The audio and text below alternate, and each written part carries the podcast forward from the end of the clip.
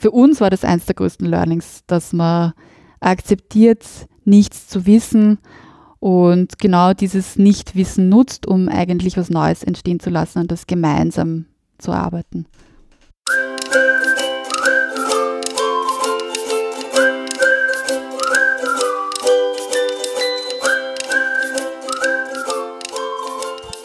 Hallo Fabian. Hallo Karina. Hallo Gregor. Und hallo liebe Zuhörende. Wir haben heute ein Thema vor uns, was schon ewig auf unserer Themenliste steht. Es geht um New Work. Ein tolles Buzzword für den Sommer.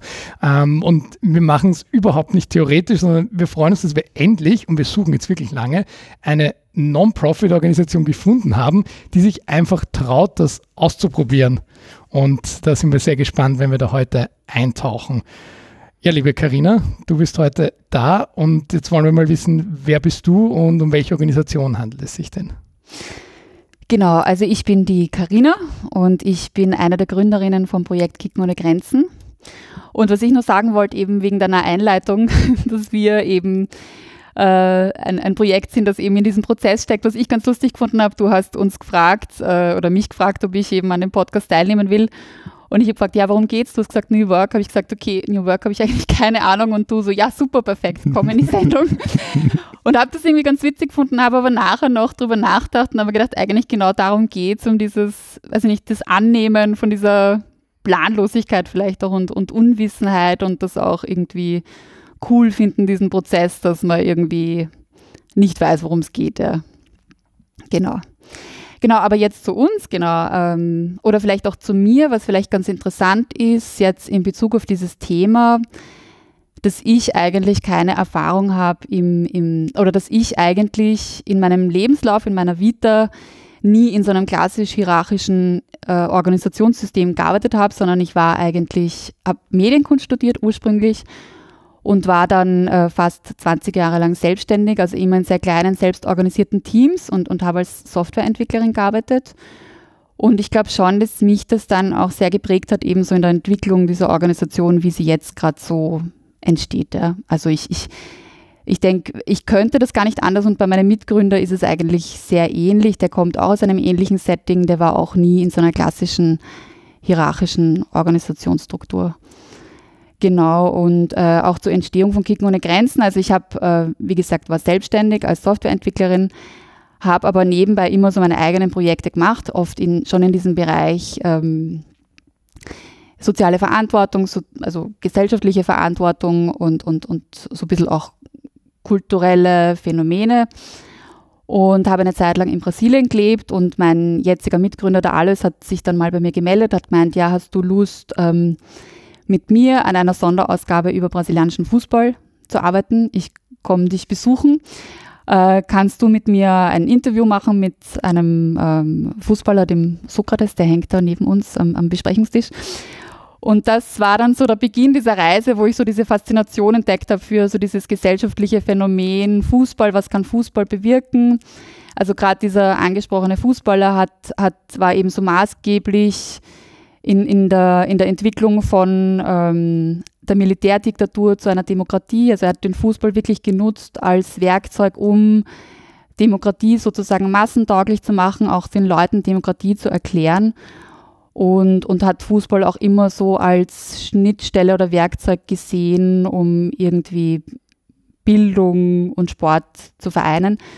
Und das hat, war dann so ein bisschen so ein, ein ein, ein Samen, der sich so, glaube ich, in unseren Köpfen irgendwie ein, in, in, unsere Köpfe eingepflanzt hat. Und mit dieser Idee sind wir dann ähm, paar Jahre später eben in Wien eben dann oder das, das dazu, dann kam es dazu, dass wir sozusagen Kicken ohne Grenzen gegründet haben, eigentlich mit dieser Idee im Kopf, genau.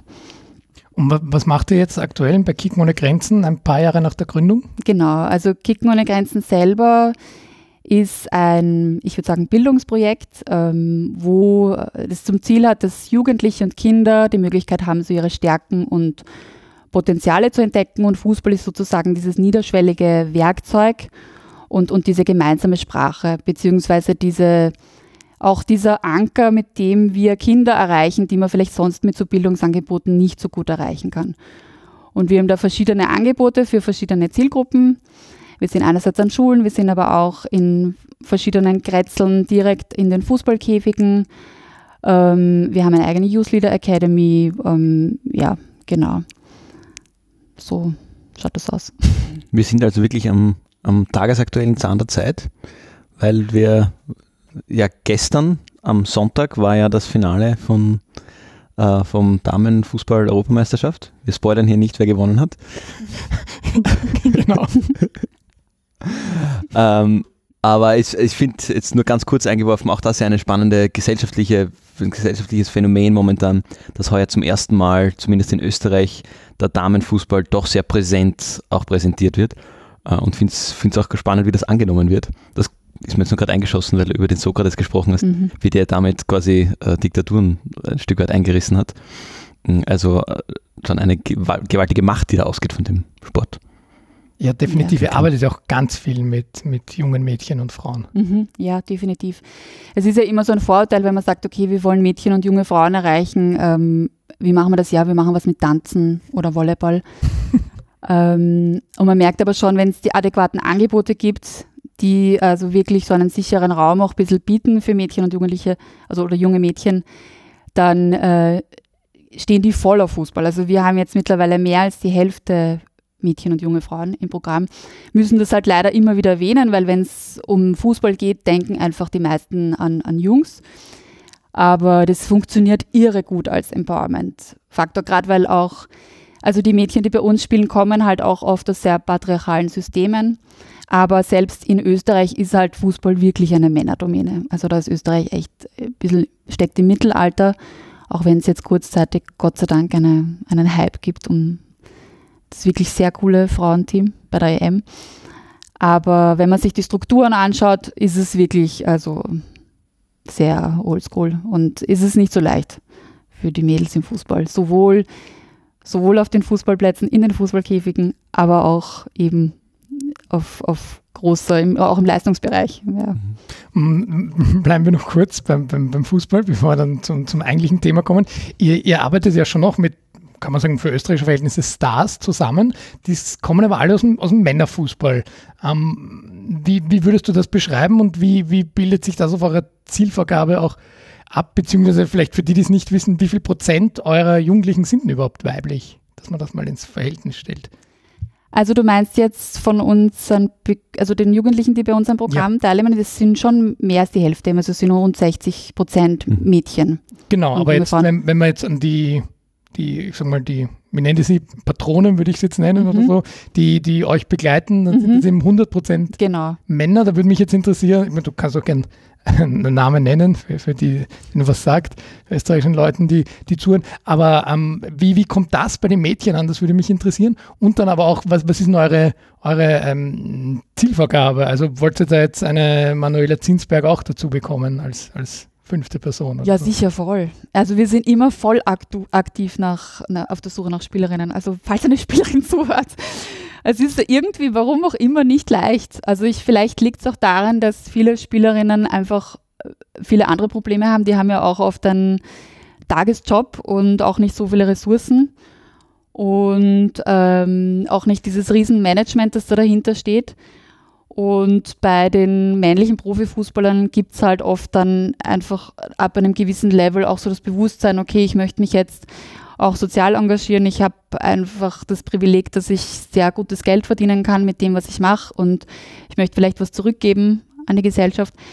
Ähm, ja, es ist ein interessantes Phänomen und es ist ähm, für die Jugendlichen ist es natürlich auch ähm, witzig, weil wir dann oft überlegen, okay, wir haben diesen Girls Cup zum Beispiel und hätten halt auch gern mal, dass vielleicht so als Role Model eine Profispielerin vorbeikommt und es kommt dann aber oft ein männlicher Spieler und ähm, ja, es ist so.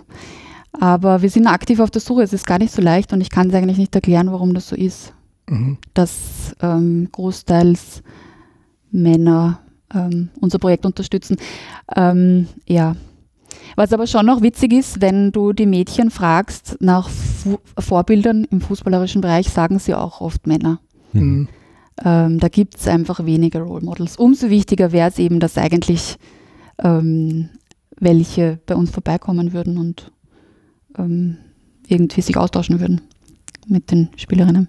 Hm. Magst du eine Abschätzung abgeben? Kann man das in, in Jahren bemessen? Glaubst du, bis es soweit sein wird, dass wir eben auch also wenn, wir denken an, an, an Messi oder Ronaldo oder auf österreichischen Ebene, Alaba oder Nordwisch, das sind ja Popstars eigentlich. Ist ja, selbst wenn du nichts vom Fußball weißt, kennst du die und liest in der Zeitung, was sie nicht jetzt schon wieder, gut, bei manchen aus schlechten Gründen, weil sie mal wieder vor Gericht stehen, also uh, you, you, you, get the point. Um, ja, glaubst du, dass das, das, das, das, das, das, das kann noch, also das, das werden wir noch erleben, dass eine, eine, eine Pop oder so dann einfach bekannt ist? Äh, es gibt ja jetzt, muss man schon sagen, es gibt ja schon Spielerinnen, die richtige Popstars auch sind. Sind sehr vereinzelt, aber wenn man sich ein bisschen damit auseinandersetzt, gibt es vereinzelt welche. Also die Entwicklung geht auf jeden Fall in die Richtung. Und vor allem auch, weil die Frauen im Profifußball auch einfach lauter werden, sie sind präsenter, sie haben einfach auch mehr Medienzeit. Ähm, ich glaube, dieses Thema Gender Equity ist Gott sei Dank ein Thema, das jetzt langsam in alle Bereiche strahlt. Aber äh, das ist eher eine internationale Entwicklung. Wann das in Österreich so ist, weiß ich nicht, weil Österreich ist ja echt so irre slow bei solchen Sachen. Mhm. Ähm, ich will da gar nicht drüber nachdenken. Ich finde das wirklich frustrierend. Also es ist schon, es ist ein Thema schon, das uns immer wieder begleitet. Das ist auch, wenn wir beispielsweise nach einem, die Geschichte erzähle ich ganz gern, ähm, wenn wir auf der Suche nach einem Trainingsplatz für die Mädchen sind, ist es oft total schwierig, einen Trainingsplatz bei einem Verein zu mieten, weil äh, die einfach auch, also wir haben auch schon die Aussage gehabt, wir vermieten dann keine Frauenteams, weil es einfach nicht ernst genommen wird. Ja. Und weil dann auch der Aufwand einfach zu groß ist, dann braucht man vielleicht eigene Kabinen, was weiß ich. Ja, also, und da gibt es leider auch äh, ähm, von so, so struktureller Seite gibt es wenig Unterstützung vom Verband. Mhm. Da kommt sehr wenig. Da gibt es eigentlich wenig äh, Bewusstsein. Und das merken die Mädchen natürlich auch. Aber umso eben, um diesen Bogen zu spannen, umso empowernder ist es dann, wenn sich die Mädels diesen Raum nehmen können und auch gemeinsam mit Burschen beispielsweise bei Turnieren mitspielen können, weil sie auch merken, okay, wir sind da jetzt in einer Männerdomäne.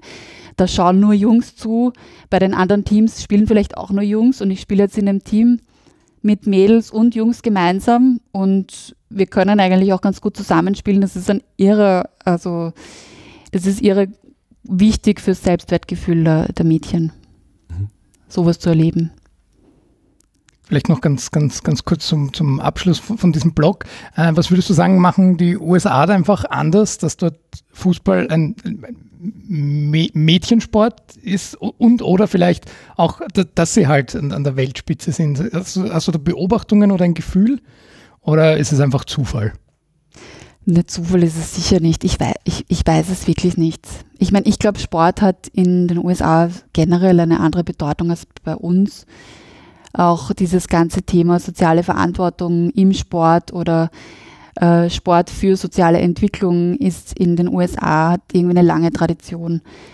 Ähm, das ist bei uns auch ein Thema, das ganz neu ist und, und wofür es sehr wenig Strukturen einfach gibt. Es gibt bei uns den Leistungssport und es gibt den Hobbysport, aber es gibt jetzt äh, wenig Angebote oder, oder keine Maßnahmen, um wirklich dieses diesen Bereich Sport für soziale Entwicklung eigentlich zu fördern. Da ist, da ist generell der englischsprachige Raum, aber auch zum Beispiel Deutschland viel weiter. Und äh, vielleicht liegt es daran, ich weiß es nicht. Aber ich kann es leider wirklich nicht sagen eigentlich. Da fehlt mir irgendwie die Expertise. Okay, wir haben schon festgestellt, Österreich ist da vielleicht sehr slow, sagst du, ich würde sagen, sehr konservativ. Und ich glaube, dann, dann sind wir auch jetzt gut beim, beim, beim Thema vielleicht schon Organisationsformen, weil ähm, ich würde auch da sagen, ich, kann man sagen, sind die USA oder Organisationen, die aus dem aus, aus den USA kommen, wahrscheinlich schon wesentlich weiter, was die, die Experimentierfreudigkeit begeht, ähm, auf bestimmten Ebenen.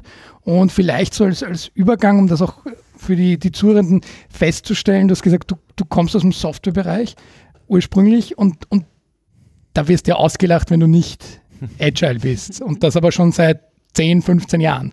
Ähm, und jetzt kommt es langsam auch in den Organisationen. Und mein Gefühl, meine Beobachtungen, da bin ich auf eure beiden Meinungen gespannt, dass es äh, schon im, im, im, im Non-Profit-Bereich einerseits würde es den ganzen Kreativbereich dann auch noch einschließen, aber schon wesentlich ähm, mit mehr Motivation auch schon, schon jetzt reinkommt. Also auch wenn man an die ganzen klassischen äh, Beispiele denkt aus der Fachliteratur, dann ist ja ganz oft was aus dem Bereich Pflege oder Soziales und so weiter da, da was anzugehen. Mhm. Und natürlich, genau, Fabian kommt jetzt vielleicht gleich mit den Industriebeispielen, aber das sind halt, würde ich sagen, Einzelbeispiele, wenn man sagt, da gibt es Industriebetriebe, die Organisationsformen neu denken. Was würdet ihr so sagen? Ist das ein Thema, oder vielleicht stelle ich die Frage umgekehrt, ist es ein Thema, was für Non-Profits einfach einfacher in der, in der Umsetzung ist, weil es vielleicht vom, vom Mindset her eh extrem nah ist? So Dinge wie, wie Gleichberechtigung, deine Stimme wird gehört, etc. etc. Ja, ich meine, das, das kann, man, kann man jetzt auf viele Dinge eingehen, die wir vielleicht später noch streifen werden, aber ich glaube, das ist ein wirklich guter Punkt, dass du auch in Non-Profits die Einzelpersonen oft viel intrinsischer motiviert sind oder dass ihnen das viel automatischer zugetraut wird, dass sie intrinsisch motiviert sind.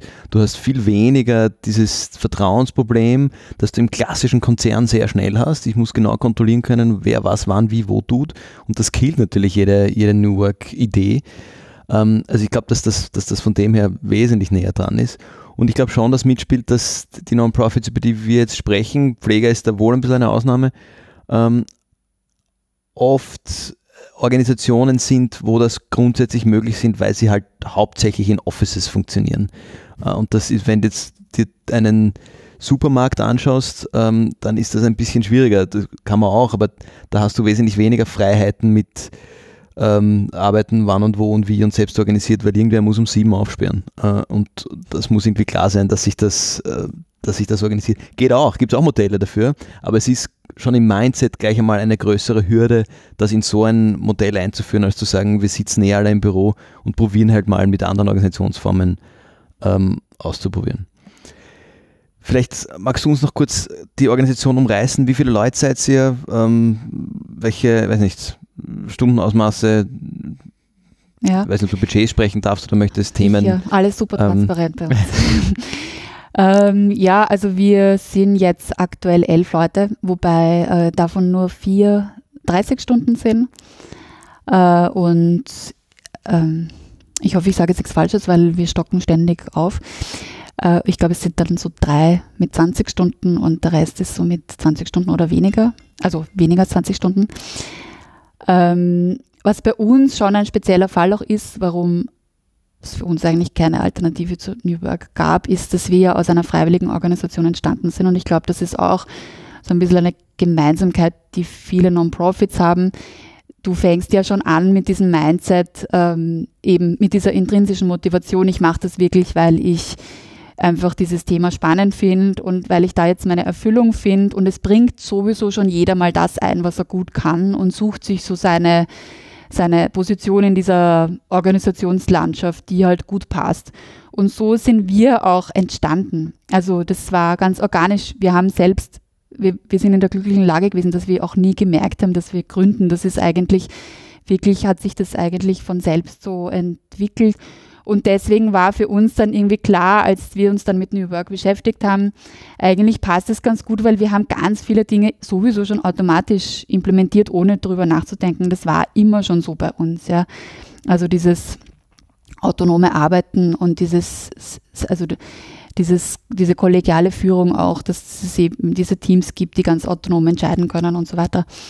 Äh, aber wir sind halt auch noch sehr klein. Ich meine, das muss man wirklich sagen. Ich finde, es ist halt auch ein bisschen absurd, wenn du zu 34 Stunden arbeitest, eine Hierarchie einzuführen. Also man muss das jetzt auch nicht größer machen, als es ist. Ja, also was anderes als New Work sollen wir denn da einführen, denke ich mir halt manchmal, ja, weil du bist ja wirklich schon in so kleinen Teams und jeder hat auch so seine Kreise, in denen, denen er arbeitet und ich finde es fast anstrengender, da eine Hierarchie eigentlich einzuführen.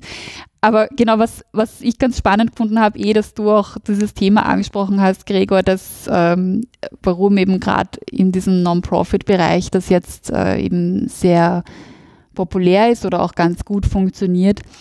liegt auch, glaube ich, daran, dass halt einfach so diese Anforderungen, ist ja im Pflegebereich genauso halt so extrem dynamisch sind. Weil es war bei uns schon noch so, äh, äh, eh jetzt mit Corona ähm, und, und dann mit der, der mit der Situation in der Ukraine. Es ist halt wirklich so, dass du ganz schnell reagieren musst und äh, dass sich diese Teams auch immer wieder neu formieren müssen, auch die Verantwortlichkeiten in den Teams extrem, extrem dynamisch sind und du jetzt nicht sagen kannst, okay, du hast jetzt drei Leute, die arbeiten nur an diesem einen Projekt und äh, äh, wenn sich ein neues Projekt auftut oder eine neue Herausforderung, musst du irgendwie eine Ausschreibung machen und Leute einstellen. Ja, das funktioniert ja gar nicht. Du musst ja schon so organisiert sein, dass du halt wirklich auch so kurzfristig reagieren kannst. Und ich glaube, das betrifft ganz, ganz viele Organisationen, die so im Bereich soziale Innovation arbeiten, weil einfach die Anforderungen extrem dynamisch sind. Ja. Das ist auch sehr anstrengend, aber ähm, du musst halt schauen, dass du dich da irgendwie adaptieren kannst. Machen wir, bevor wir tiefer eintauchen, noch kurz die, die rechtlichen Einschränkungen, würde ich nur ganz kurz mhm. durchgehen wollen, weil du hast gesagt, alles andere wäre absurd, wenn man ein kleines Team ist, wenn man eh auf Augenhöhe arbeitet, aus Interessensgründen etc. Aber es gibt ja doch Dinge, an die du als, ähm, ihr seid jetzt ein Verein, das heißt, du genau. bist ähm, im Vorstand, wie auch immer deine Funktion heißt. Wie heißt sie? Obfrau. Obfrau, genau, also ganz klassisch bei euch. Das heißt, du bist zum Beispiel die, die unterschreiben nicht nur darf, sondern auch muss.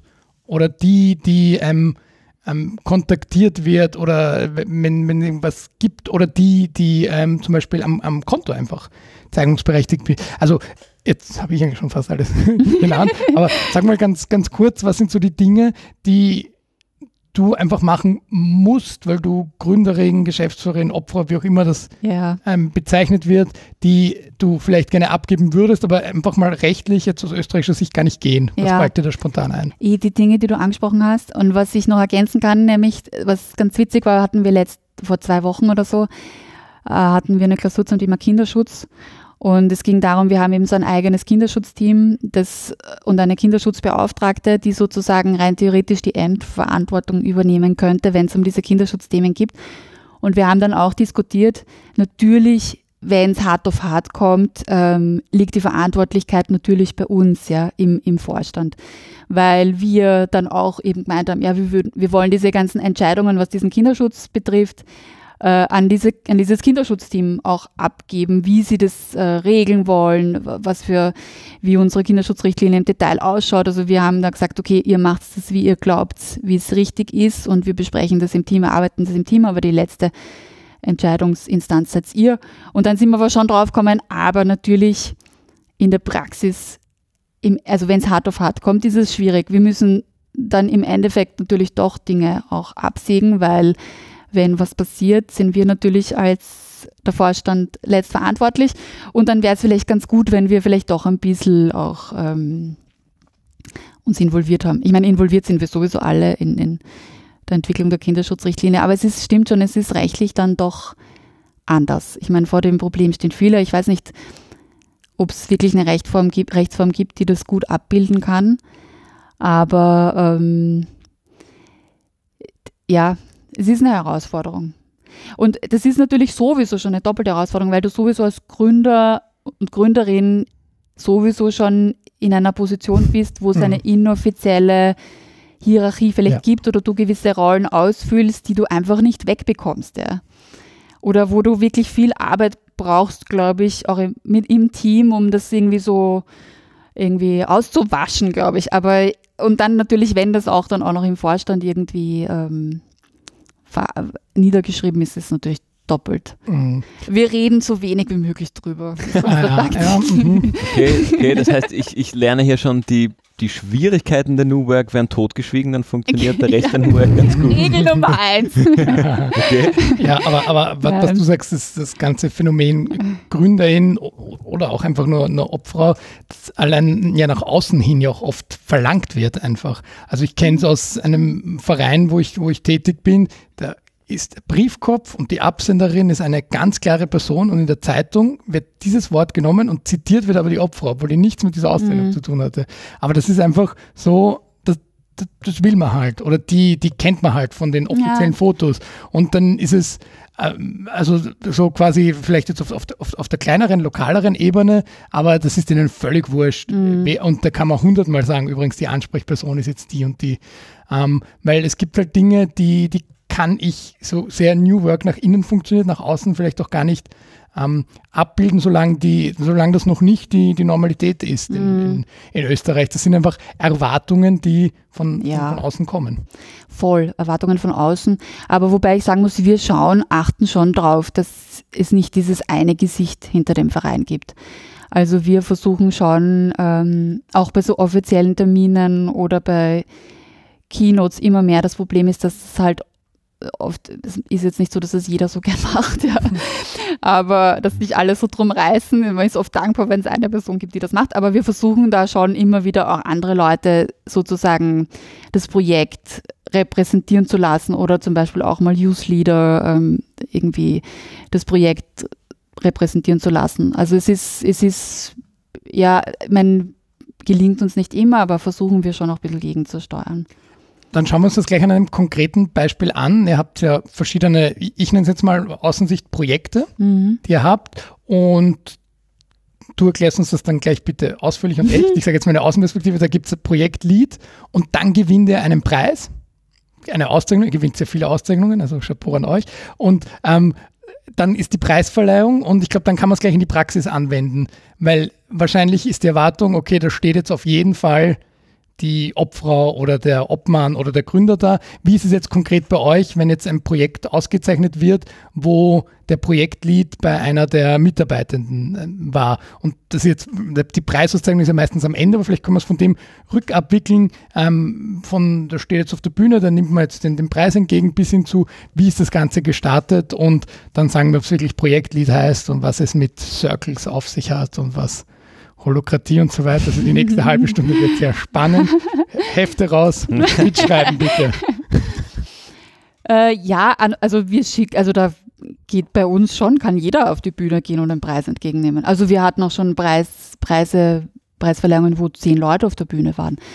Also ähm, ich glaube, den Leuten ist das auch irgendwie wurscht die kennen sich da eh nicht aus, die fragen da jetzt nicht so genau, ah, äh, bist du jetzt eh die Obfrau oder so, sondern ja, das ist halt die Person, ja. die ist halt verantwortlich für das Projekt und Foto, Foto, danke, tschüss. Aber das also heißt ist das jetzt sehr pessimistisch oder? Ich finde das extrem optimistisch. Aber ich mal, was der Fabian als jemand, der oft Preise verleiht, zu erzählen hat. Das heißt, ähm, aber es ist für mich ich lerne wieder, ich habe gelernt, wir schweigen die Probleme tot. Äh, und, und ich lerne, ähm, du hast, damit das funktioniert, wohl keine eitle Spitze. Weil auch das kenne ich aus Organisationen, ähm, wo ich vorher unterwegs war, wo es dann immer irgendwie der Chef, die Chefin machen muss, wenn, wenn irgendwie außenwirksame Termine sind äh, und die sich das dann wohl auch irgendwie einbilden, dass sie dort zu stehen haben oder wichtig sein müssen sei das jetzt einerseits natürlich die Bühnen, aber auch wer dann wirklich, ich weiß nicht, auf den, auf den Förderverträgen die projektzuständige Person ist oder sowas. Ähm, das ist, dürfte in dem Fall nicht der Fall sein. Wenn du sagst, es ist völlig wurscht, ist doch eher ein Wurscht und da stellt sich halt irgendwer hin, ist das für mich eine, eine ich, ich finde es auch positiv, ich finde es sehr positiv, ja, ja. aber eine Abwesenheit von einer gewissen Eitelkeit, die jetzt das typische GründerInnen-Mindset in meinen Augen nicht widerspiegelt. Ja, äh, es kann schon sein, dass es äh, so ist. Ich meine, man muss auch dazu sagen, uns gibt es ja schon seit äh, 2015, seit sieben Jahren. Ähm, die Eitelkeit ist am Anfang sicher größer. Ich meine, ich, ich will jetzt nicht sagen, dass es keine Eitelkeit gibt. Ich glaube, also so eine, so eine, also so, wie soll ich sagen? Du stehst schon auch gerne auf der Bühne und lässt. Nein, das kann ich empfängst wirklich. Dank dafür, nein, was du machst. Nein, Dank empfange ich schon gerne, aber ich kann wirklich mit voller Überzeugung sagen, ich stehe nicht gerne auf der Bühne. aber ähm, ich glaube schon, dass jeder da natürlich eben, es geht schon um mhm. Anerkennung auch und, und so ist es schon. Aber das stimmt, glaube ich, schon, dass es jetzt bei uns jetzt nicht so diese eine Person gibt, die jetzt da so super eitel mhm. ist, was vielleicht auch daran liegt, dass wir im Team gegründet haben.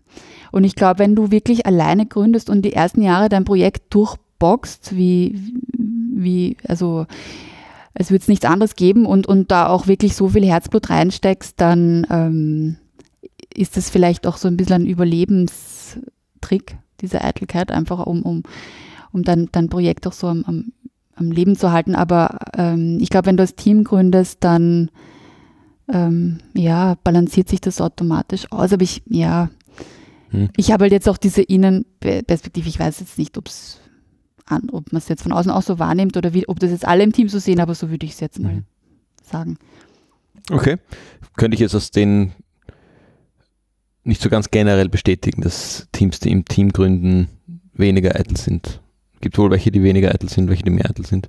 Mir, äh, mir fallen sogar spontan einige Beispiele ein, wo ich dann erst nach Jahren herausfinde, ja, sie habt im Team gegründet? Nee. Immer nur du. Ja, das haben wir uns halt so ausgemacht. Hm, ja, eh. Ich bin immer ich, aber das ist dann auch dann würden niemals zehn Leute auf der Bühne stehen. Das ist immer die, die eine Person. Also fallen mir jetzt schon ein paar Beispiele. Ja, ich weiß, woran du denkst. Ja, ja aber, aber wenn du sagst, wir haben, das, wir haben uns das so ausgemacht, das ja. ist ja oft so, dass man wirklich froh ist, wenn einer das gern macht. Mhm. Oder eine, denke ich mir. Also es ist, es ist schon ähm, auch nicht immer unbedingt vom Nachteil, also ein Nachteil einfach im, im im Hintergrund zu arbeiten, mhm. finde ich, wenn die Anerkennung und Wertschätzung trotzdem passiert im Team. Ja? Mhm. Wenn du nur diese Wertschätzung bekommst über eben diese Bühnenauftritte oder über, über Preise, dann aber ja, ich meine, das hört sich jetzt so an, als würden wir uns überhaupt nicht über Preise freuen. Natürlich sind wir ureitel und freuen sich, freuen uns voll über Preise, ja. Aber, aber es, es, es hängt nicht an einer Person, glaube ich aber dann ne, gehen wir davon gleich weiter. Du hast ja. gemeint, Gregor, wir rollen das jetzt zurück auf. Mhm. Ähm, an dem Beispiel eines Preises, der wird verliehen für ein Projekt. Mhm. Das Projekt wurde davor umgesetzt und davor wurde es initiiert und irgendwer hat sich das ausgedacht und irgendwie mhm. wurde es finanziert. Ähm, wie rennt das jetzt bei euch? Weil jetzt haben wir schon eine halbe Stunde um den heißen Brei herum geredet. Ja, das, das stimmt. Ja. Wie, wie ist, ist diese, diese selbstorganisierte, ja. diese New Work-Organisation aufgestellt? Vielleicht gehen wir aus von dem klassischen hierarchischen Beispiel, das man jetzt immer irgendwie kennt. Da sitzt oben der, die eitle CEO ähm, und dann geht es alles hierarchisch von oben nach unten und, und ähm, die Entscheidungen werden in der Regel immer weiter oben getroffen, wenn sie, je wichtiger sie sind. Ähm, wie funktioniert das bei euch? Wie, wo wird ein Projekt initiiert? Wer setzt das wie um? Wie passt sich das in die Gesamtorganisation ein? Also äh, man, man muss dazu sagen, es gibt jetzt seit längerer oder seit zwei Jahren gibt es jetzt diese drei oder vier Kernprojekte, die gibt es schon eigentlich seit seitdem stabile Unternehmensstrukturen gibt, seitdem wir Leute anstellen können, gibt es diese Projekte. Wurden die auch schon im New Work-Modus entwickelt? Naja, wie gesagt, wir waren eigentlich nie was anderes okay. als New Work, würde also ich mal ja. sagen. Ja. Aber ich muss dazu sagen, wir haben jetzt kein Manifest, wie jetzt die klassische New Work-Organisation das vielleicht hat, mhm. wo steht, du willst ein Projekt gründen, also gehe so, so, so, so vor, sondern eben wir sind genau in diesem Prozess, um genau diese Strukturen eigentlich für uns zu erarbeiten. Wie kann das ausschauen, wenn ich ein neues Projekt initiieren will? Also vielleicht auch ein bisschen, um jetzt so unsere New Work-Reise ähm, so ein bisschen zu umreißen, wie das begonnen hat. Wir haben eben begonnen, uns mit diesem Thema auseinanderzusetzen. Alles hat damit begonnen, dass wir äh, mehr Leute angestellt haben, als man jetzt an einer Hand abzählen kann und irgendwie draufkommen sind, okay, es braucht Strukturen. Wir können uns nicht mehr alles nur irgendwie zwischen Tür und Angel ausmachen und über unsere Befindlichkeiten sprechen, sondern es gibt viele, viele Spannungsfelder, die abseits von unserem Blickfeld passieren. Wir brauchen äh, Strukturen. Dann haben wir uns mit New Work auseinandergesetzt und haben uns gedacht, okay, es gibt Rollen, cool. Und haben begonnen, ähm, ich sage, ich fange gleich mit dem größten Fehler an, haben begonnen, äh, diese Rollen zu definieren und jedem von uns eine Rolle aufzudrücken und haben das alles verschriftlicht und haben das auf einen Dropbox-Ordner reingehauen und haben uns gedacht, okay, cool, wir haben jetzt Rollen. Und dann war so, weiß nicht, ein Jahr lang hatte jeder so seine Rolle und irgendwann sind wir draufgekommen, okay, eigentlich hat sich nichts verändert, ja. Also, wir, also es war eigentlich so, ich glaube, der klassische Fehler, du versuchst, äh, du probierst ein theoretisches Konzept auf deine Organisation zu übertragen, ohne dich selbst wirklich damit auseinanderzusetzen. Und dann haben wir gesagt, okay, wir gehen zurück, äh, wir fangen wirklich bei Null an und ähm, schauen uns jetzt wirklich an, okay, was gibt es für Bereiche in unserer Organisation, was gibt es so für eben blinde Flecken. Da gibt es eben diese, vielleicht kennt ihr diese ich glaube, ihr kennt es, diese Wilbur-Matrix, wo du diese vier Quadranten hast. Es gibt diese Innenperspektive auf kollektiver Ebene, diese Außenperspektive auf kollektiver Ebene und auch diese individuelle Ebene, jeweils auch auf ähm, Innenperspektive, Außenperspektive. Und dann hast du schön diese vier Spannungsfelder, wo du äh, sozusagen siehst, ob du eben blinde Flecken in der Organisation hast, wo es vielleicht Dinge gibt, die du bearbeiten möchtest. In unserem Fall war es zum Beispiel äh, die Frage, haben wir Raum und Zeit, um uns mit unseren Stärken auseinanderzusetzen oder auch mit den Stärken unserer Teammitglieder, wissen wir, wer wo sozusagen gut ist und sich wo einbringen kann, aber auch Schwächen zum Beispiel. Ja, also was, wo Leute nicht so gut sind und wo sie sich vielleicht nicht so gut entwickeln können wollen, wie auch immer. Oder gibt es äh, äh, bei uns genug Raum, um Wertschätzung zu äußern zum Beispiel? Ähm, wie schaut es bei uns mit Transparenz aus? Was für Transparenzstrukturen haben wir und so weiter? Also das haben wir im, im Rahmen einer Klausur erarbeitet. Was sind auch so diese Flecken, die es gibt und wo gibt es den größten Bedarf, um eine Struktur einzuführen? Und wir haben uns bewusst dazu entschieden, wir machen wirklich Baby-Steps setzen eine Handvoll an, an Initiativen um, evaluieren das dann in einer Retrospektive und schauen, was hat gut funktioniert, was nicht und gehen dann den nächsten Schritt. Und wir haben dann auch uns wieder mit diesem Rollenbild auseinandergesetzt und haben uns dafür einen ganzen Tag auch Zeit genommen. Also Leute, die sich mit New Work auskennen, werden jetzt lachen, weil ein Tag, haha, da brauchst du irgendwie ein Jahr wahrscheinlich. Äh, und haben eben begonnen, ähm, die Zuhörenden sehen das jetzt nicht, unsere Wand ist da jetzt voll mit, mit Post-its, eben dieses erste, diesen ersten Schritt aus diesem Rollenbild zu entwickeln. Und wir haben eben damit begonnen, einfach mal alle Tätigkeiten zu sammeln, die äh, inoffizielle und offizielle Tätigkeiten, die total losgelöst von ähm, irgendwelchen Job Descriptions sind, zu sammeln, jeder für sich. Und die sozusagen ähm, alle an die Wand zu kleben. Und im nächsten Schritt wäre die Idee gewesen, diese Tätigkeiten dann in Rollen zu clustern und dann jeder Rolle diesen Purpose zuzuweisen, also sozusagen, wo, was ist der Sinn dieser Rolle und dann zu schauen, gibt es für diese Rolle eine Person schon in, dieser, in der Organisation oder ist diese Rolle auch ohne Person, kann ja auch Rollen geben, die nicht besetzt sind. Oder braucht es neue Rollen, die vielleicht da nicht abgebildet sind. Und wir haben wirklich also fast einen Tag nur gebraucht, um diese Tätigkeiten zu sammeln und wir waren fertig mit den Nerven. Also es war wirklich sau anstrengend. Und äh, wir haben dann äh, wieder mal festgestellt, okay, also diese Arbeit äh, auch mit diesen Rollen und, und diese Strukturen einzuführen, ist einfach ein, ein, ein ewig, also wirklich ein, glaube ich, ein sehr langer Prozess, dem man viel Zeit geben muss und wo wir auch ähm, schauen müssen, wo brauchen wir den überhaupt? Also was sind eigentlich so diese Bedürfnisse? Weil es gibt ja dieses Konzept von Holacracy und das ist ja eigentlich wirklich schon irre spezifisch. Und ich frage mich schon, wer schafft es wirklich auf seine Organisation eins zu eins umzusetzen, ja? Also das ist ja, ähm, ich, also es ist ja auch dann gar nicht mehr partizipativ. Du willst ja wirklich was finden, was auch irgendwie ähm, das Mindset oder auch die, die, so die Dynamik oder das Wesen deiner Organisation deiner Organisation entspricht. Ja, was, was wollen eigentlich die Leute? Und das rauszufinden ist ja ein, ein sehr langer Prozess und das ist, glaube ich, schwierig, da so ein fixfertiges Modell. Ich finde es total spannend zu lesen ja, und, und sich das anzuschauen. Aber ich, für mich ist es echt ein großes Fragezeichen, wie man das eigentlich auf eine, auf eine Organisation so übersetzen kann, ja, wo es so viele unterschiedliche Befindlichkeiten gibt. Aber ähm, es wäre eh mal spannend, da auch mit jemandem zu reden, der da wirklich aktiv schon damit arbeitet, aber für uns hat das so jetzt nicht funktioniert. Aber wer weiß, vielleicht in zwei Jahren, wenn wir uns intensiv damit beschäftigt haben, vielleicht kommen wir darauf, ah, eigentlich ist genau so das Modell, ähm, wie Holacracy das eben definiert hat, eh genau richtig für uns. Aber ich glaube, es ist einfach wichtig, das selbst zu arbeiten. Also eh, Partizipation ist, ist ja generell in unserer Organisation ein wichtiges Thema, auch bei den Jugendlichen. Und ich, deswegen müssen wir das eigentlich auch innerhalb des Teams sehr partizipativ angehen. Das war so ein bisschen unser Learning. Und was heißt das jetzt konkret? Also welche Dinge wir, die wir eingeführt haben? Ja, genau, weil, weil du hast ja dann gesagt, es gab genau. ein paar Projekte, die, die habt ihr schon bevor euch bewusst gemacht habt, genau. wie ihr arbeiten wollt.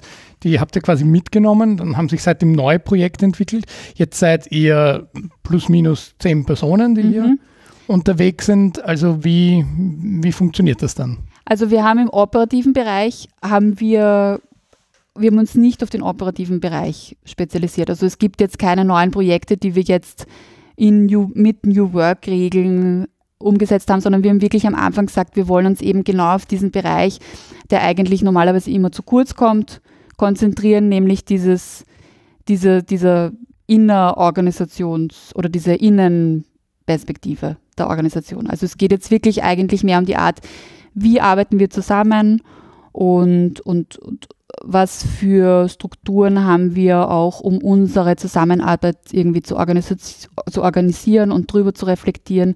Was wir schon so ein bisschen auch jetzt mitgenommen haben aus dieser Arbeit mit New Work, dass wir ähm, ein bisschen so eine Fehlerkultur auch etablieren, dass wir einfach Projekte, die überhaupt nicht funktionieren, äh, nicht gleich ähm, oder, oder einfach Experimente, sagen wir so, die wir machen, die jetzt vielleicht nicht so gut funktionieren, auch auf Projektbasis, ähm, dass wir die nicht gleich ähm, ad acta legen oder sagen, okay, das, dafür gibt es vielleicht keinen Bedarf oder das funktioniert vielleicht einfach nicht, sondern dass wir wirklich versuchen, diese Sachen, die nicht funktionieren, einfach positiv zu nutzen und zu sagen, ähm, wir schauen uns das nochmal genau an, ja, gerade jetzt eigentlich hören wir nicht auf und machen weiter und cool, dass es eigentlich jetzt so nicht funktioniert hat, weil wir, jetzt wissen wir, okay, das und das geht nicht und jetzt machen wir es anders.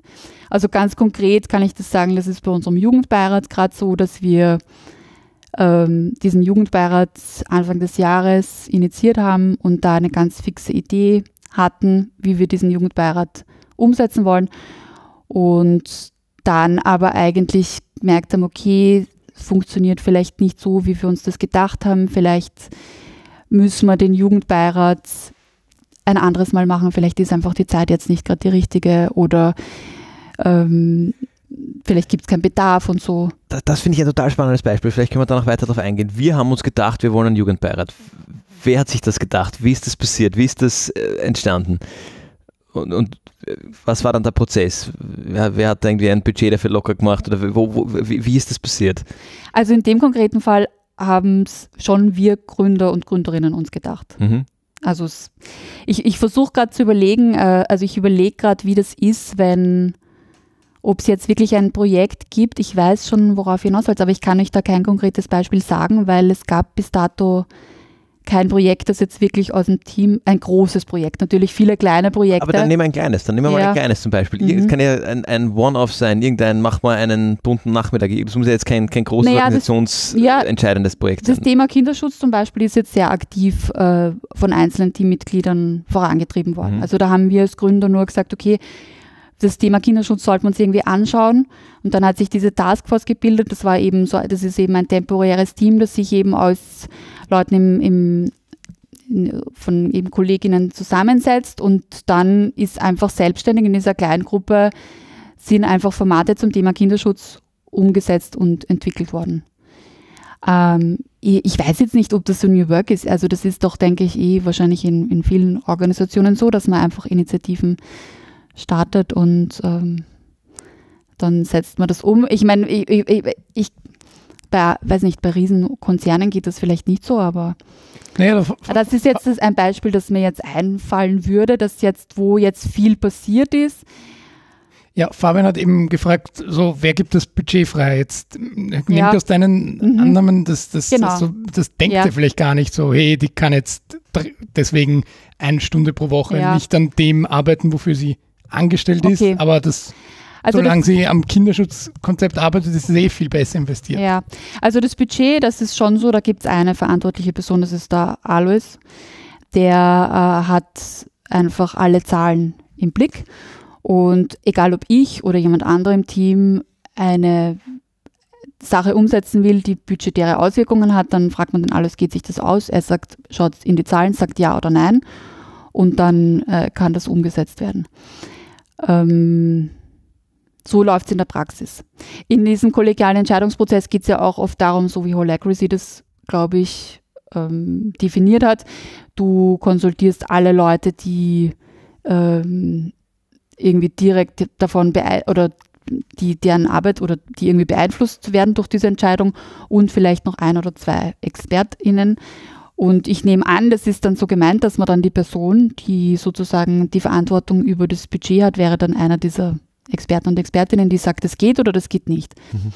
Manchmal fragen sie dann, auch wenn es keine budgetäre Entscheidung ist, äh, mich oder den Alois, glaube ich schon, auch wenn es um den Purpose geht. Ich glaube, es gibt schon noch so oft das Bedürfnis, dann äh, einen der Gründerinnen oder zumindest Leute zu fragen, die schon sehr lange im Projekt sind, müssen eigentlich, sind gar nicht immer ich und Alois als die Gründer, sondern auch Leute, die einfach sehr lange im Projekt sind, ähm, ob das irgendwie sich mit unserem Purpose vereinbaren las, lässt. Ähm, würde ich jetzt auch ähm, gleichsetzen mit diesem, dass man sozusagen einen Experten oder Expertin konsultiert. Mhm. Und ja. Mhm. Ja klar, ich meine, dass gewisses Know-how größer ist, wenn du schon länger dabei bist, liegt dir auf der Hand und dass man diese Expertinnenrolle dann da auch einnimmt. Aber das heißt, in den Projekten habt ihr dann Projektleitungen oder ähm, das schon? Genau, es gibt schon einen, einen Lead sozusagen. Mhm. Ähm, das ist halt auch dann die Person, die sozusagen alle Indikatoren im Blick hat, mhm. die sozusagen alle Wirkungsindikatoren, die weiß, okay, ähm, was ist sozusagen in den Förderbe Fördervereinbarungen irgendwie, was steht da drin, was müssen wir erreichen. Es gibt ja dann doch irgendwie auch Zahlen, die man erreichen muss. Und das ist vielleicht dann schon auch ähm, die Person, die oft dann so die Lücken füllt. Mhm. Also es gibt dann schon oft, ich glaube, das ist ja auch oft so eine Gründer- und Gründerinnenaufgabe, es gibt dann oft einfach Bereiche, wo es eben vielleicht, wenn wir jetzt in dieser Nürnberg-Sprache bleiben, diese Rollen gibt, die nicht besetzt sind und da schlüpfen dann oft entweder der Lead des Projekts oder ähm, die Gründer und Gründerinnen rein, weiß nicht, ob das abstrakt ist, ob man das irgendwie versteht, was ich meine. Aber ist, es, ist es dann sichtbar, wenn die das machen? Weil wenn, wenn da jetzt ein, ein anderer Mitarbeiter, eine andere Mitarbeiterin in so eine Rolle schlüpft, ist die Rolle ja auch gedeckt. Es fällt halt vielleicht weniger auf, als wenn eine, jetzt Anführungszeichen, Führungskraft das macht. Oder? Also, weil, weil, wenn man jetzt irgendwie selbst organisierte Teams hat und das poppt irgendwas auf und irgendwie ein Team macht dann schlüpft er ja auch in eine Rolle oder die. Ähm. Ja, ja, genau. Und dann gibt es aber die gibt's einfach oft Sachen, die niemand machen will. Ja, ja. Und dann, dann einer muss es machen und das ist dann meistens die Person mit der Letztverantwortung. Mhm. Und es ist ganz angenehm, dass die Person dann doch noch gibt. Mhm. Sozusagen. Das, weil das sind ja die radikalen New Work-Modelle, eliminieren ja sogar das letztlich, ja, oder? Da genau. gibt es ja dann gar keine Verantwortung mehr. Das ist ja alles. Ja, vielleicht kommen wir da auch mal hin, aber ähm, ja. Mhm. Ich habe jetzt drei offene äh, Themen, die wir immer wieder angestriffen haben, die noch ganz interessant sind, um, um sie, sage jetzt mal, für, für heute äh, letztgültig noch auszubesprechen. Das wird morgen wahrscheinlich schon wieder anders sein. Und zwar das eine ist äh, Erfolgsindikatoren. Mhm. Das zweite ist Kommunikation und Transparenz und das dritte ist äh, das ganze Thema IT gestützt. Ich glaube, das sind alles drei ganz wichtige Dinge, auf die man in klassischen Hierarchien nicht bewusst denken muss, weil sie halt da sind und vorgegeben. Und das würde mich jetzt interessieren. Ähm, you choose, womit wollen wir anfangen? Kommunikation. Kommunikation, okay, ich habe es gleich schon um, um Transparenz erweitert, mhm. vielleicht war das eh schon der Spoiler. Ähm, wie schaut das aus, wenn du sagst, es gibt keine klassische Hierarchie? Welche Rolle spielt da das Thema Kommunikation bei euch? Ähm, wir haben jetzt zum Beispiel, ähm, wir haben den Schuh fix, da gibt es jetzt, ich meine, Seid ihr interessiert an so kleinen Beispielen? Ja, ja, ja. definitiv. Wenn wir den Show fix haben, gibt es jetzt zum Beispiel nicht immer den einen mo gleichen Moderator. Also es gibt jetzt keine Projektleitung, die immer den Show fix moderiert, sondern es moderiert jede Woche jemand anderer. Ähm, was gibt es noch? Kommunikationskanäle. Äh, also, ja.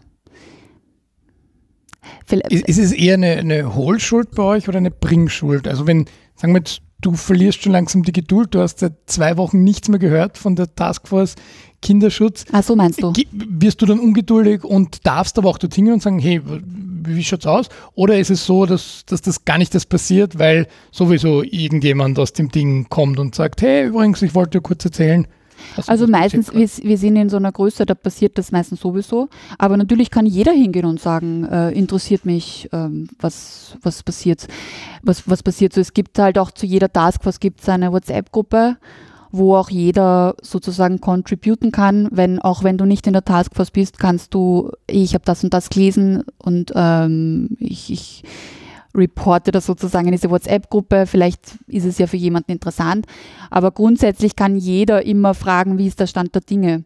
Aber es ist dann schon meistens so, dass eben die, die Taskforces oder die, die, diese Arbeitsgruppen sowieso sich regelmäßig melden.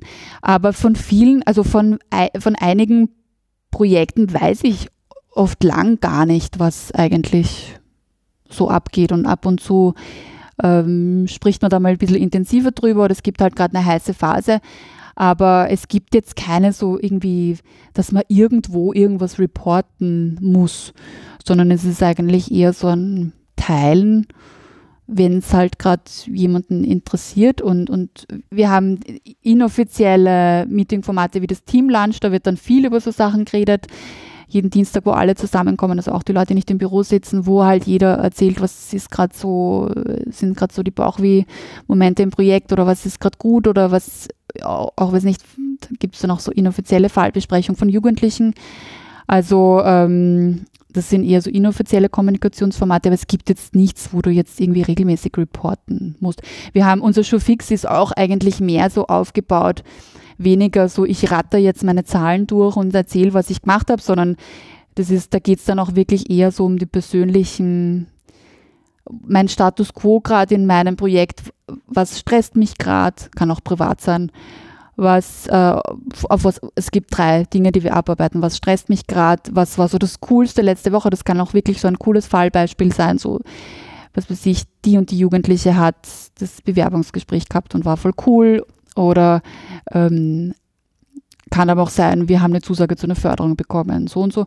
Und äh, auf was freue ich mich in der nächsten Woche. Da kann jeder selbst entscheiden, was er oder sie teilen will. Das ist eigentlich das einzige fixe Kommunikationsformat Format und sonst ist alles ähm, inoffiziell. Es gibt natürlich einmal im Jahr den Stichtag, äh, wenn wir unseren Jahresbericht machen, wo ähm, jeder sozusagen seine Wirkungszahlen einträgt in ein zentrales File aus der Wirkungsmessung.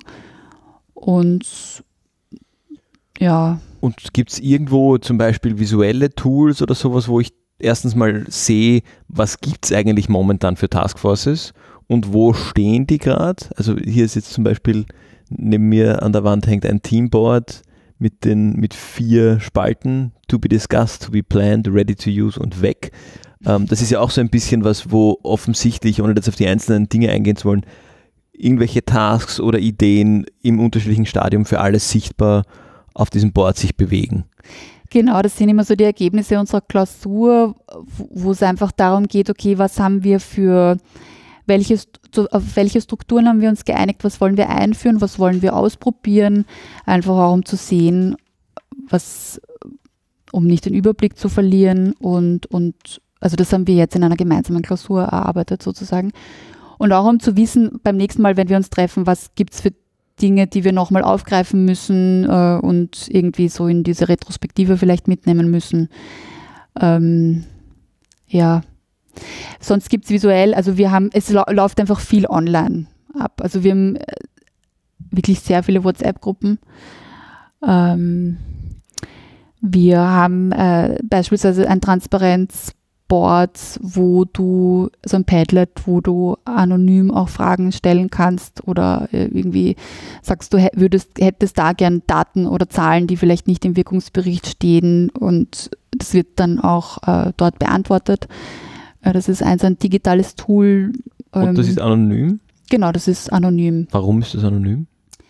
Äh, weil ich mir denke, es muss vielleicht ein Format geben, wo man vielleicht auch anonym äh, Fragen stellen kann es gibt immer noch auch in, auch in, in, in, in Teams, die äh, total super funktionieren, harmonisch sind, gibt es immer auch leider Tabus. Gehalt mhm. zum Beispiel oder so Sachen. Wahrscheinlich. Mhm. Mhm. Ah, Und, ja, okay, verstehe, ja. Ähm, ich denke, ein Format muss es geben, das vielleicht anonym ist. Aber so heiße Kartoffeln sind da jetzt auch nicht angegriffen worden, eigentlich bei uns. Aber ähm, muss noch schauen, was, was gibt es da noch so. äh, ich muss auch auf unserem Teamboard ähm, nachschauen. Ja, ähm, genau. ich, ich, kann sagen, alle drei Punkte haben wir jetzt abgehandelt, ohne dass ich dazwischen reinfunken musste. Ja klar, ja. wir hatten, wir hatten die, die Kommunikation, wir hatten die, die ähm, Erfolgsindikatoren und wir haben jetzt viel auch über IT Unterstützung gesprochen und da äh, kann ich auch allen Zuhörenden ans Herz legen, den von dir angesprochenen Wirkungsbericht sich einfach durchzulesen. Den verlinken wir natürlich, weil da kriegt man sehr viel Einblick, nicht nur in die konkrete Projektarbeit, sondern eben auch, wie das Ganze organisiert ist und, weil du vorher gesagt hast, uh, Full Transparency, da stehen auch all eure Budgetzahlen drin. Also das kann man, mhm. kann man gut nachlesen. Super, das waren ganz viele und du hast gesagt, sehr ins Detail gehende, aber deswegen auch sehr konkrete Einblicke und dafür danken wir sehr. Und ich würde sagen, für heute, wie man so schon sagt bei New Work, wir haben es nie ausdiskutiert, aber ich würde sagen, für heute. Ich finde, wir sind noch nicht mal wirklich an der Oberfläche. genau. So, willkommen bei New Work. Genau, super. Deswegen machen wir für heute mal den Strich und schauen, wie sich das Thema weiterentwickelt, weil du hast völlig recht, wir haben jetzt so viel aufgebaut. Ähm, wir werden da sicher noch tiefer eingehen. Ich nehme vielleicht nochmal das auf meine, meine Masche für heute. Was ich noch gelernt habe, ähm, ist, dass also es gibt ja wahnsinnig viele Bücher und Regelwerke, die, irgendwie alle, wie du sagst, total detailliert und dann irgendwo auch unfrei sind. Ähm, das ganze New Work Buzzword-Thema oder selbstorganisierte Organisationen ist ein extrem kontextabhängiges Ding, weil das war eigentlich das meiste, was wir heute besprochen haben, ist, dass du uns mal den Kontext erklärt hast. Wir sind jetzt gar nicht wirklich, konnten wir eingehen auf viele von den Details, die da in der Zusammenarbeit im New Work Setting dann wirklich schlagend werden, weil wir zu beschäftigt waren, damit uns den, überhaupt mal den Kontext zu verstehen, in dem sowas passieren kann.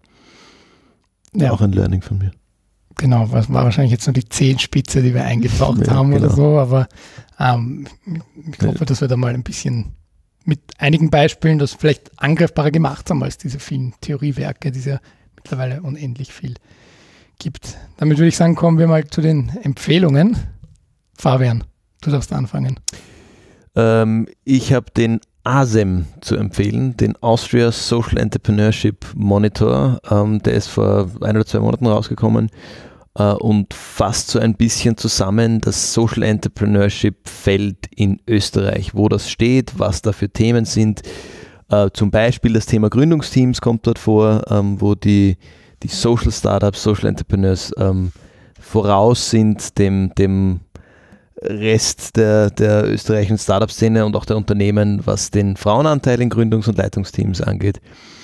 Ähm, genau, da geht es auch darum, dass zum Beispiel das Thema Jugend und Bildung ein ganz großes ist im, im Social Entrepreneurship Sektor, bringt einige äh, Beispielprojekte, äh, die eh auch zum, bei uns im Podcast schon zu Besuch waren. Äh, und, und erklärt anhand dessen oder arbeitet ganz gut auf, wo das Feld in Österreich gerade steht, was das Feld gerade noch braucht äh, und, und wie man dorthin kommen könnte und ist für alle, die sich ein bisschen praxisorientierter ähm, dafür interessieren, was ist eigentlich und was kann das eigentlich sein, dieses Social Entrepreneurship, ähm, ein, ein spannender, eine spannende Literatur. Karina, was hast du uns mitgebracht? Ah, ja. ähm, was empfehle ich? Also ich empfehle euch jetzt nicht das was, wovon ihr ausgehen würdet, vielleicht das Standardwerk das, äh, von Frederic Laloux, das äh, Reinventing Organizations. Ja, so, ja, genau. Wurde auf jeden Empfehle Fall schon öfters bei uns empfohlen. ja, genau. wir schon, ja. Aber äh, kauft es euch trotzdem. ähm, äh, nein, sondern ich empfehle ein Magazin und zwar also wirklich super spannende Themen, das heißt neue Narrative. Ähm, Gibt es online, ähm, äh, sowohl als Print, äh, auch online zu beziehen, aber auch als Online-Ausgabe und hat eben das Thema neues Arbeiten und es, jedes Magazin hat sozusagen ein Unterthema. Es gibt dann Themen wie Konflikte, ähm, auch äh, Transparenz, Gehalt, Wellbeing und so weiter.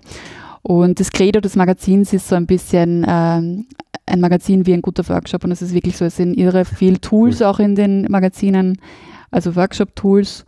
Und wir haben uns da viel für unsere Klausuren rausgeholt. Es gibt auch eine Online-Plattform dazu, die heißt Nine Spaces, wo du wirklich Dutzende an Workshop-Tools hast zum Thema New Work.